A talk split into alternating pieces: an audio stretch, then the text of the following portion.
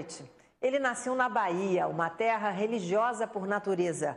Mergulhou no estudo da doutrina espírita kardecista. Psicografou mais de 250 livros que venderam 8 milhões de exemplares. Já deu mais de 13 mil palestras em 65 países do mundo. Criou a Mansão do Caminho, a obra social que atende a comunidade carente de Salvador. E recebeu o título de embaixador da paz no mundo em Genebra, na Suíça.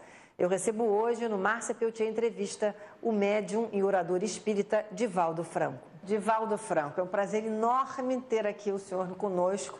Aliás, é a nossa segunda entrevista, tem muitos anos a primeira, né? Acho que tem uns 12 anos. Mais ou menos, é verdade. E eu nem sei quantos livros tem depois de tantos anos. Eu sei, porque hoje eu vi uma, um número enorme de livros, né? Quantos escritos até agora? Estamos com 252 publicados, mais de 10 milhões de exemplares distribuídos e estamos trabalhando em quatro no momento. Nossa, e agora todos psicografados? Todos, todos psicografados. Eu quero mostrar aqui alguns que eu tô, os últimos aqui que estão comigo, né? Esse aqui é Vivendo com Jesus, Amanhecer de uma Nova Era,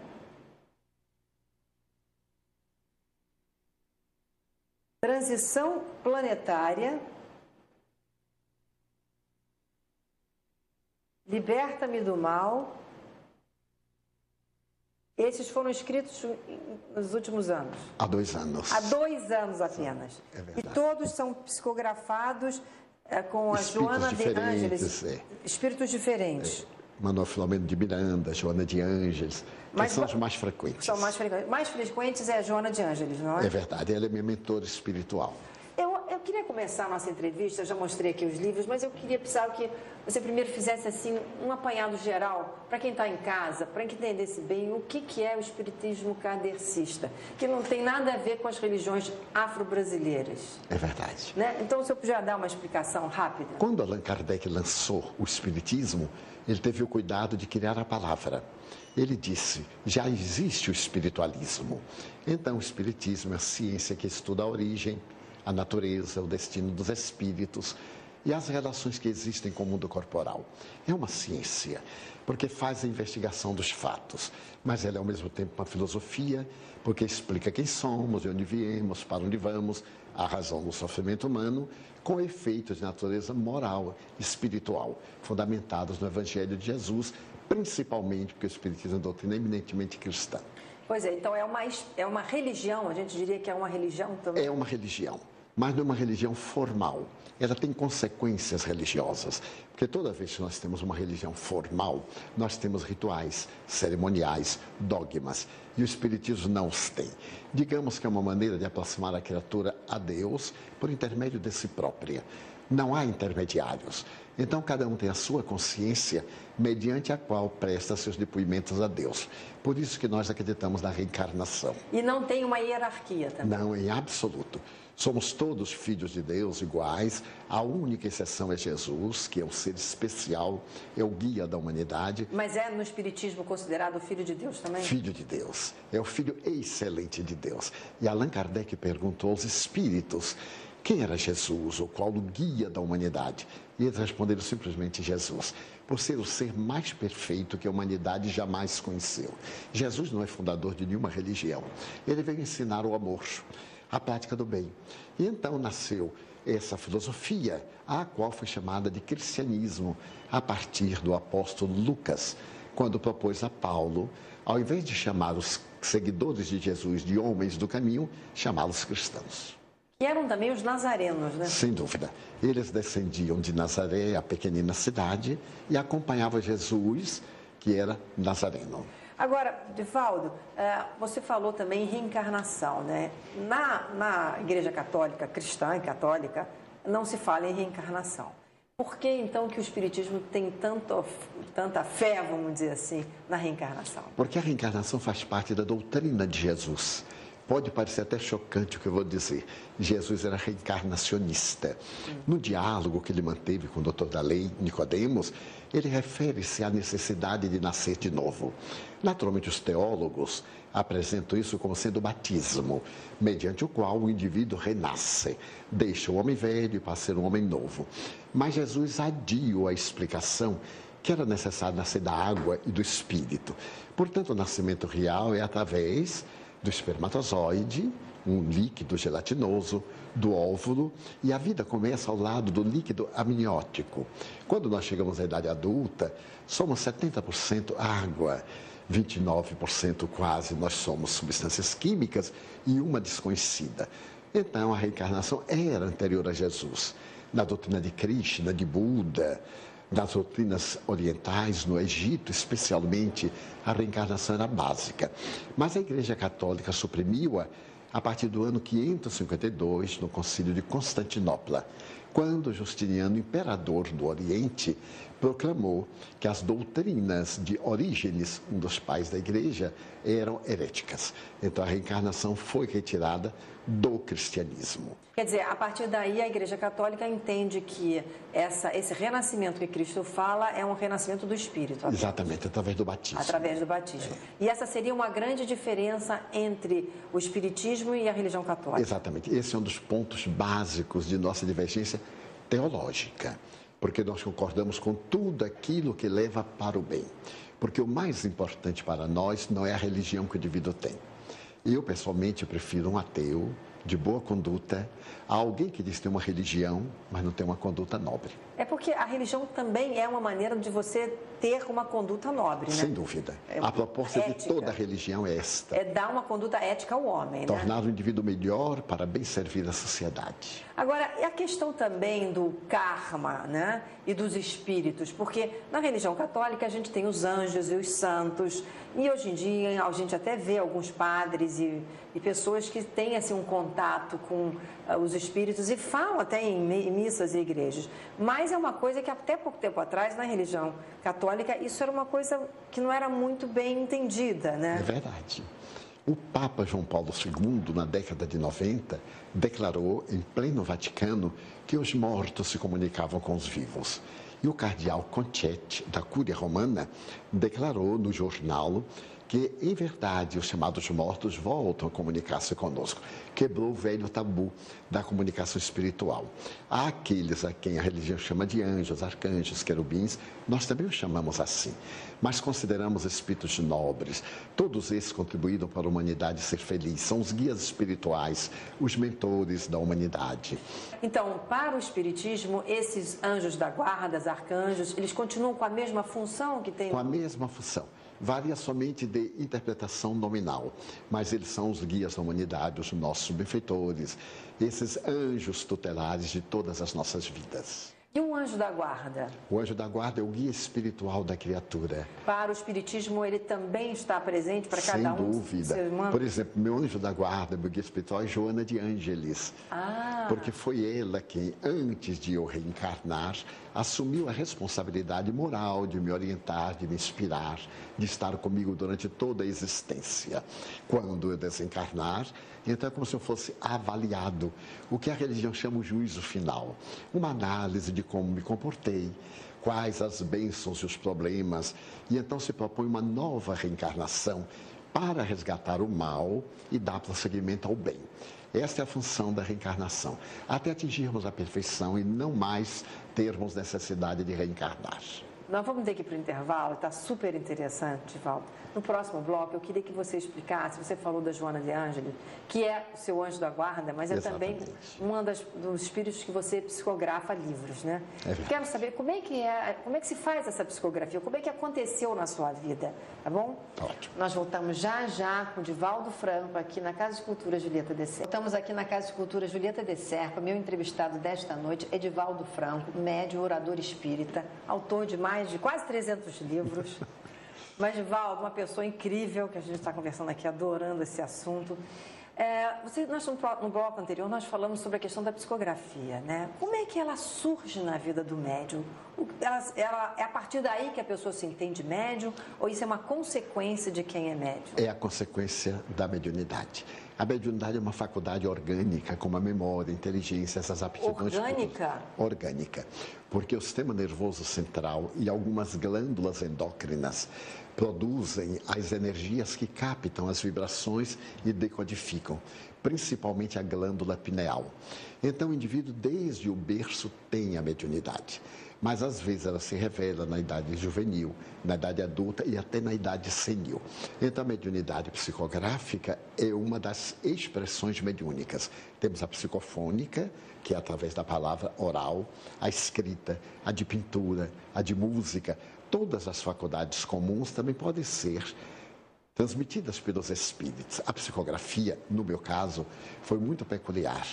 Eu estava com 22 anos quando um dia ah, despertei com uma grande dor no braço direito. Uhum. E à época faziam-se infusões com álcool, passei supondo ser algo reumático. Mas um amigo muito experiente disse, Divaldo, vamos tentar a psicografia. Você não era espírita nessa época? Eu era militante, mas não conhecia o espiritismo ainda a fundo, como Entendi. os médios devemos conhecer. Então, sentamos-nos, colocamos papel, ele me deu um lápis, o braço disparou, como se fosse um choque elétrico. E eu comecei a escrever. É, é. Fiquei surpreso, porque eu pensava uma coisa, mas escrevia outra. Quando terminou, veio a assinatura, Marco Prisco um nome estranho de origem latina. E logo depois vieram instruções como eu deveria fazer para treinar o exercício da psicografia. É mesmo, Divaldo. E como é que eram esses exercícios que você tinha que treinar? O Espírito dizia que deveria reservar duas vezes por semana, no mesmo horário, ler o Evangelho antes para me preparar e colocar-me à disposição dos Espíritos que eles viriam ajudar-me. Então eu reservei dois horários, às 22 horas, que era uma hora mais tranquila para mim, de 22 às 23, das quartas e sextas-feiras, que eu não tinha atividades públicas, e eles vinham escrevendo. E eu escrevi muito. Ah, aquele tempo as dificuldades eram muito grandes. E eu fui acumulando em um baú. Quando foi no ano de 1964, o espírito que dirigia esse trabalho disse: queime tudo. Queime? Queime tudo. Mas tem páginas ainda.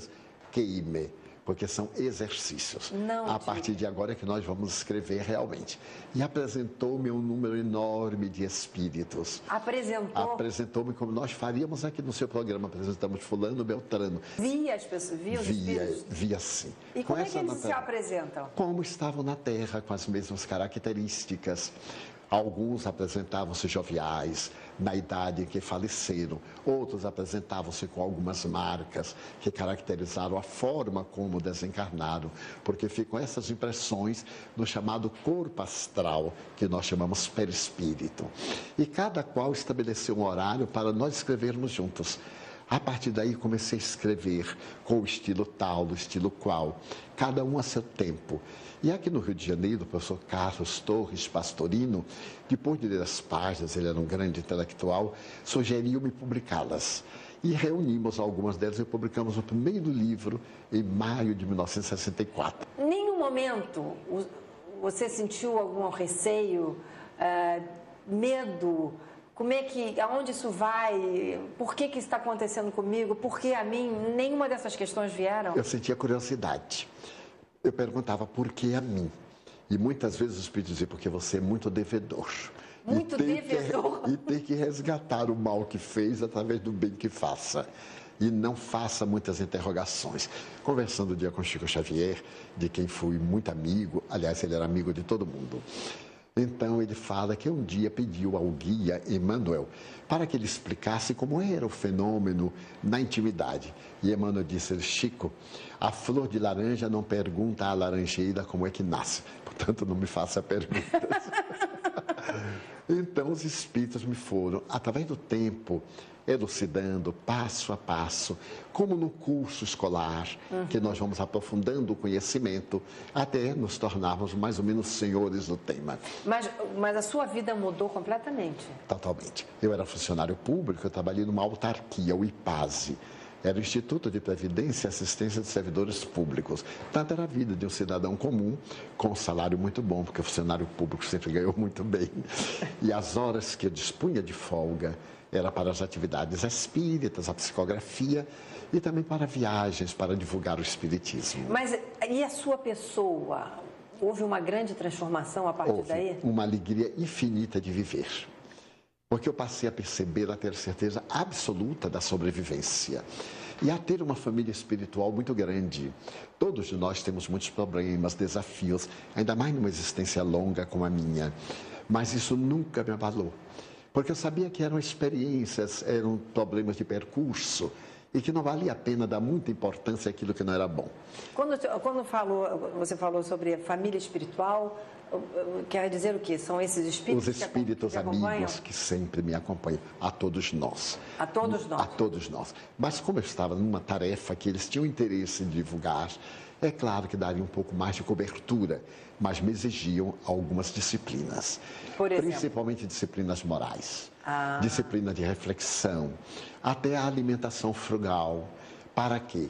A digestão não produzisse muitas toxinas cerebrais, o que iria perturbar a captação psíquica.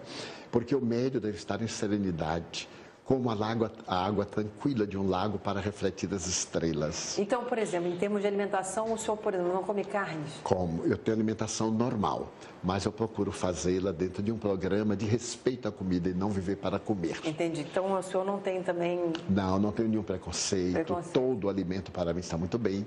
Agora, de uma forma parcimoniosa. Agora, Divaldo, é, eu fico assim olhando assim, e pensando aqui.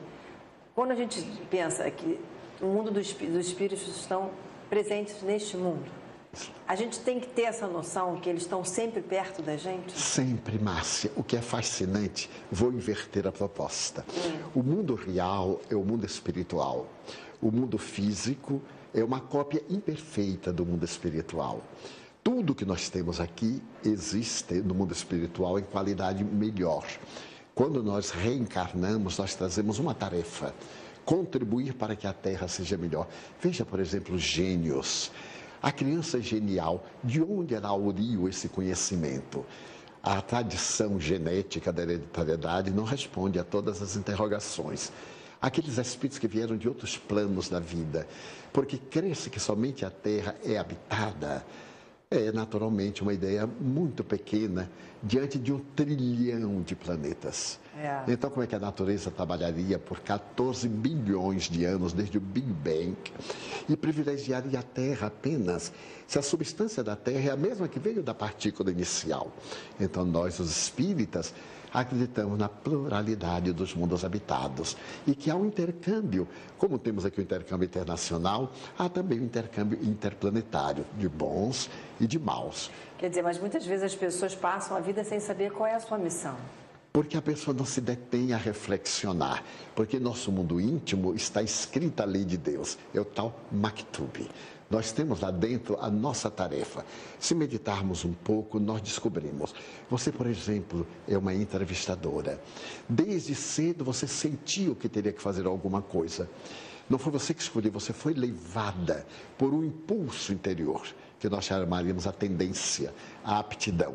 Então, todos temos aptidões, que são as nossas tarefas na Terra. Olha, Divaldo, a gente vai ter que ir para o intervalo. Eu queria falar mais sobre o seu conhecimento com Chico Xavier, né? E os filmes que fizeram sobre os livros de Chico Xavier, se aquilo representa o que a gente pode entender como o outro mundo, né? Tá bom? Sem dúvida. Nós voltamos já, já com Divaldo Franco aqui no Casa de Cultura Julieta de Serpa. Voltamos aqui na Casa de Cultura Julieta de Serpa. Meu entrevistado desta noite é o médium e orador espírita Divaldo Franco, um homem muito bom e muito conhecido pela sua obra social também, é belíssima, a gente vai falar daqui a pouco. Mas, Divaldo, você foi muito amigo de Chico Xavier, né? É verdade. E Chico Xavier é considerado o maior apóstolo É o apóstolo da mediunidade. Da mediunidade? Pode-se dizer que o Espiritismo tem um antes e um depois de Chico Xavier. E o que, que fez de Chico Xavier essa pessoa tão única? O que Porque ele era portador de uma mediunidade fascinante. Todas as faculdades mediúnicas conhecidas ele possuía, inclusive as de efeitos físicos ou materialização. Ele materializava os espíritos de tal forma que eles se tornavam palpáveis, a ponto de medir a pressão arterial. Não em uma memorável reunião que ele fez ainda em Pedro Leopoldo, Emmanuel, o seu guia espiritual, apresenta-se com um facho de luz na mão, vestido à romana, porque ele foi o senador Públio Lentulus, e vários espíritos familiares das poucas pessoas que estavam na reunião. Ele possuía uma mediunidade odorífera, Márcia. Ele exalava perfumes, os mais variados. Certa feita, ele estava com a bandeja para servir café depois de uma reunião na cozinha da instituição que ele trabalhava. Ele pegava a xícara e dava diante de luzes como esta. Quando você pegava a xícara, parecia que ela transpirava.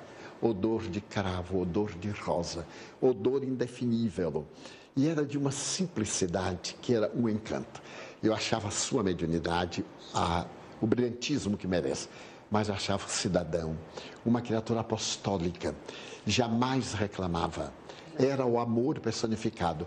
E ele tinha um condão de dar a sensação de que a gente era uma pessoa muito importante. Olha que coisa linda. Fantástico. Que coisa fantástica. E os livros viraram filme. Vi... O senhor viu os filmes? Ah, vi, vi alguns Acha deles. que eles representam... Dentro do, da colocação cinematográfica, são muito fiéis. São muito o fiéis. nosso lar, por exemplo, está muito bem trabalhado. Porque é muito difícil falar de coisas desconhecidas com imagens conhecidas. Às vezes perde um pouco o brilho, não é? Uhum. Falar de algo que a gente não tem como fazer um paralelismo, utilizando-se de um símbolo que já está carimbado. É. Mas os filmes têm sido muito fiéis. Inclusive aquela parte que a pessoa fica no umbral. Exatamente. E depois é que vai ser tratado. É, a gente tem que entender que é dessa forma. É, é o que os católicos chamariam o purgatório. purgatório né? Aquele trânsito porque o nosso, a nossa mente produz emanações morbíficas, como também emanações sublimes. E aqueles que estamos atados ao erro, às paixões, criamos mentalmente uma psicosfera mefítica, perturbadora, e nos aglutinamos. A isso nós chamaremos um umbral. É aquela comunidade de infelizes, onde todas as nossas manifestações psíquicas e emocionais são de baixo teor vibratório. Daí dizermos que o céu e o inferno não estão localizados geograficamente, são estados de consciência. E dependendo do estado de consciência que a pessoa vá na hora de sua morte, ela vai para um desses lugares. Por uma sintonia vibratória. Sintonia vibratória. Porque aquilo que nós cultivamos na mente, nós atraímos. Note, por exemplo, as simpatias e as antipatias, as vibrações de coincidência, a sincronia, como chamava Jung, o psicólogo suíço. Então, quando o indivíduo morre de acordo com o seu planejamento mental e a sua atitude, ele vai atraído como o magneto atrai uma peça de ferro de aço. Então, essas regiões são temporárias temporárias. Porque nós não temos o um inferno definitivo, porque Deus é amor, é paradoxal que ele crie para condenar eternamente, afinal, por erros que são mais ignorância do que maldade ou perversidade. O Divaldo, Chico Xavier foi um homem extraordinário, um médio fantástico. Incomparável. E eu também quis, queria te perguntar sobre um homem que está aparecendo, se mostrando um homem extraordinário fantástico, que é o Papa Francisco que está ocupando um espaço de líder espiritual muito grande. Como é que o senhor vê o Papa Francisco? Como um enviado de Deus no momento grave da sociedade para falar de bondade, de ternura, de gentileza, de amizade, para falar de Cristo para todas as línguas. Superando qualquer limite de religião, ele pôs-se acima da imposição dogmática para dizer que é um pastor. E o pastor não escolhe ovelha, abraça todas.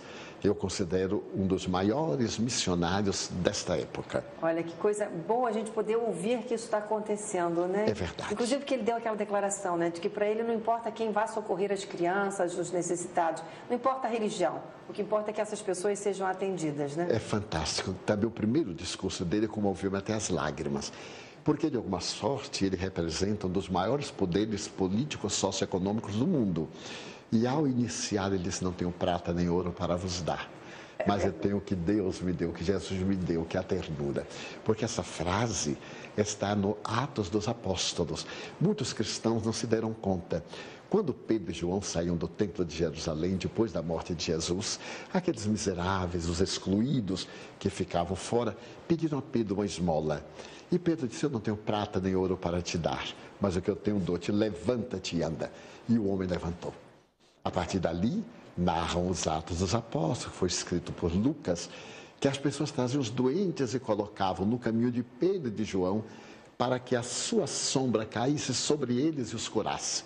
Eu achei do Papa uma humildade ímpar. Ímpar, até no fato de pedir sempre para rezarem por ele. É outra, mostrando é. a sua condição de criatura humana, quando teologicamente ele é infalível em matéria de fé. É, mas desde o primeiro momento, quando ele foi escolhido, lembra que ele pediu, ele fez uma reverência lá e é em Roma e pediu que rezassem por ele. Ao grande público na Praça de São é, Pedro. Foi emocionante, né, Divaldo? E continua, porque isso dá esperança de que o mundo vai mudar e que nem tudo está tão ruim como parece. Pois é, quando a gente pensa assim, tanto na religião católica como na religião espírita, a oração tem muita força. Né? É fundamental, porque através da oração nós elevamos o padrão vibratório, modificamos até a estrutura celular.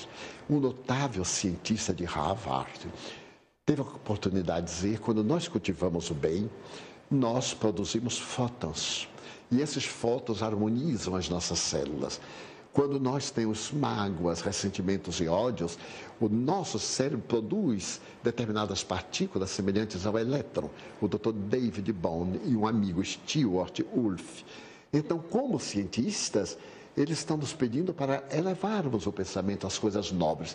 E a oração é a ponte que nos liga a Deus. Que beleza. Eu penso também que quando a gente ouve uma música que é uma música mais elevada, eu acho que essa música transmite alguma coisa para o nosso espírito e isso nos aproxima de Deus também. Sem dúvida. Eu costumo dizer que a música é a maneira como Deus se comunica conosco verbalmente. Ah, é? Ai, que bonito. Porque essa música linda que nos eleva, que nos traz evocações sublimes e que nos torna melhores. Hoje nós temos a musicoterapia e eu li de um célebre cientista americano, o Dr. Bernie Siegel, que é cancerologista, ele dizendo que se nós ouvirmos a Quinta Sinfonia de Beethoven, ela vai proporcionar certa harmonia celular.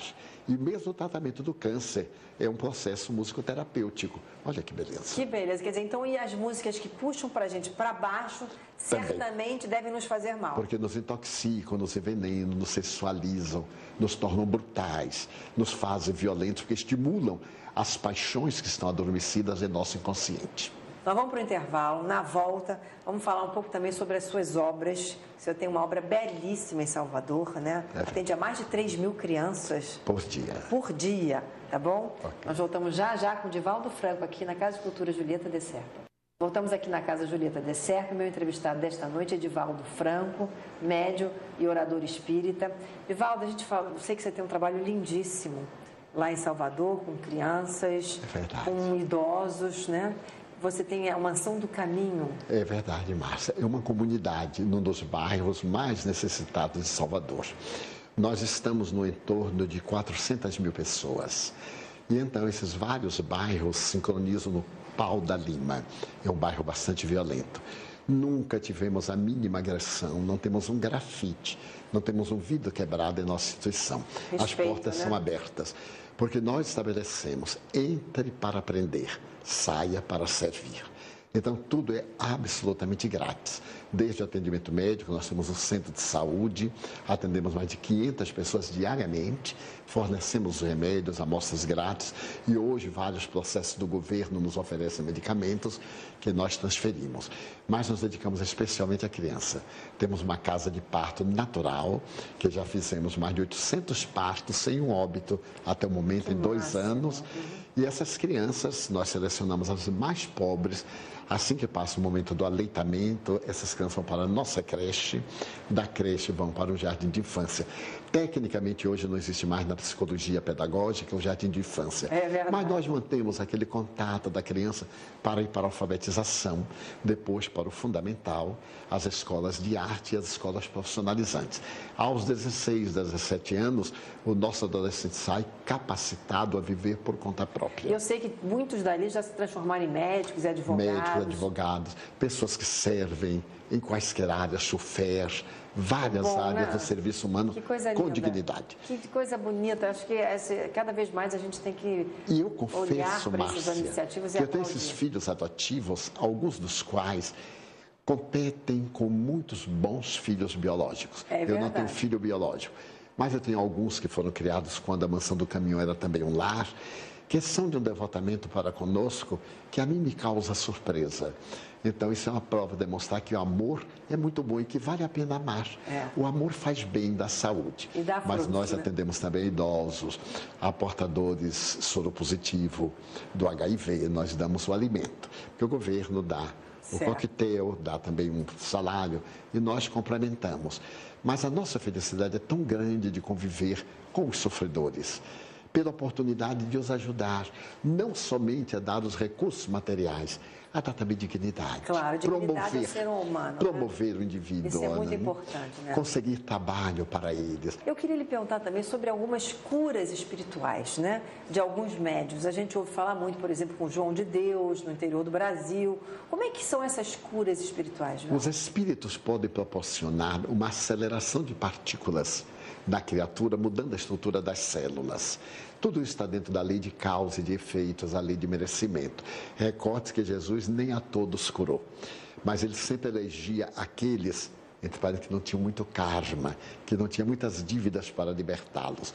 E nós temos tido excelentes médiums curadores, desde José Arigó, que foi fantástico. José Arigó, claro. Foi fantástico, né? porque ele conseguiu abalar as tradições dos preceitos médicos. Ele recebia Dr. Fritz? Dr. Fritz. E quem é. foi Dr. Fritz? Dr. Fritz foi um médico da Primeira Guerra Mundial.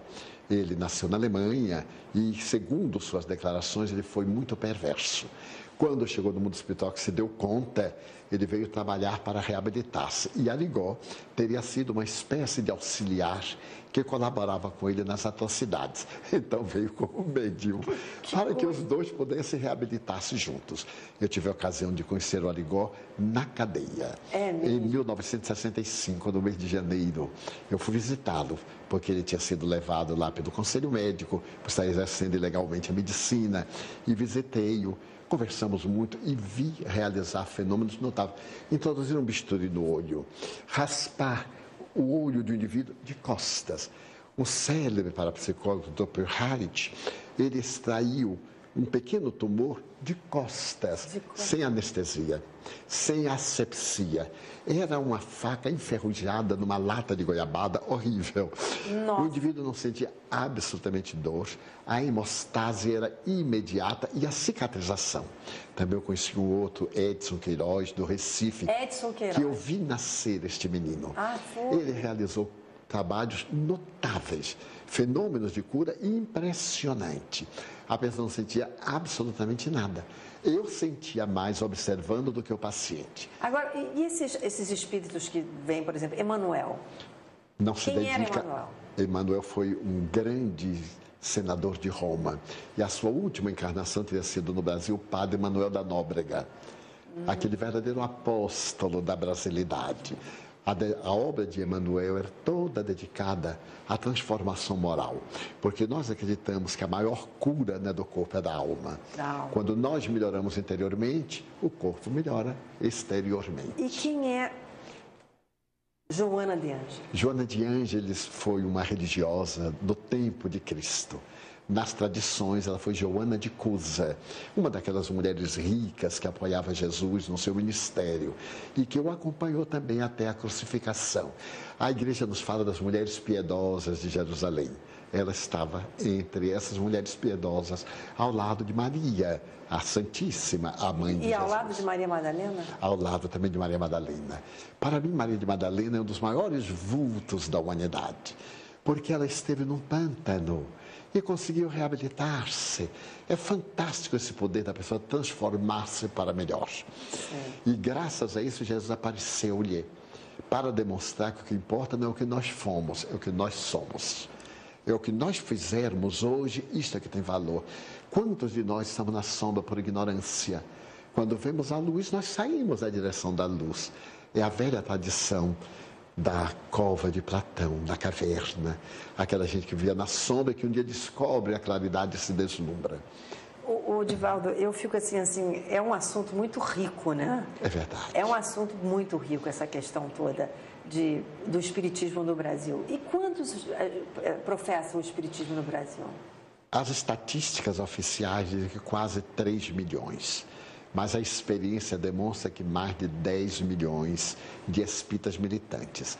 A Federação Espírita Brasileira, que é um órgão que estuda, que trabalha, que nos ajuda, que nos orienta, sem ser uma instituição que nos governe, faz um encontro anual, que é um encontro federativo. Todos os estados estão presentes, as federações, todos E se nós calcularmos que existem mais de 11 mil centros espíritas vinculados à federação, podemos ter uma ideia de que já somos quase 10 milhões de militantes. E eles estão assim em alguma região mais do que em outra? Há algumas cidades em que nós temos um número de espíritas muito grande. São Paulo, como sempre, pela população, nós temos o maior número de espíritas.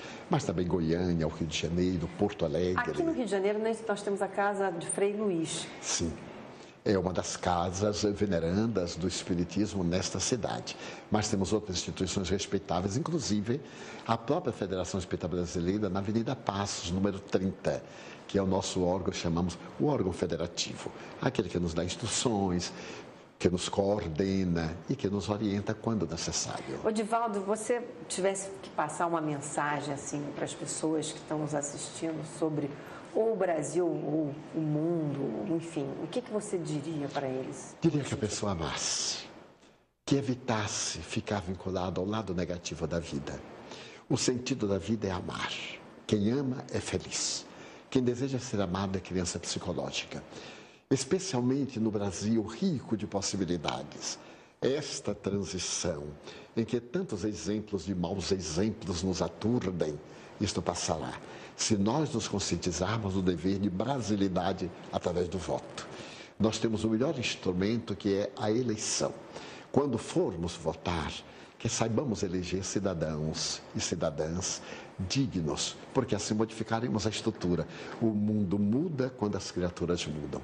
Então, eu diria aos nossos queridos telespectadores que, em qualquer circunstância, busque a sua felicidade. Nós temos o direito de ser felizes. Nós nascemos para ser felizes. Cristo deseja a nossa plenitude. Então, que ame. Se a pessoa não gosta de nós, o problema é da pessoa.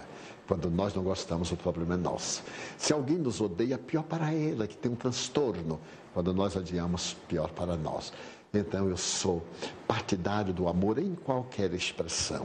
E através do amor nós mudaremos o mundo porque nos mudamos a nós mesmos. Muito lindo, Divaldo. Agora eu tenho que fazer minha última pergunta. Quem é Divaldo Franco? Alguém que está tentando amar a vida e deixar um rastro de dignidade pelo caminho.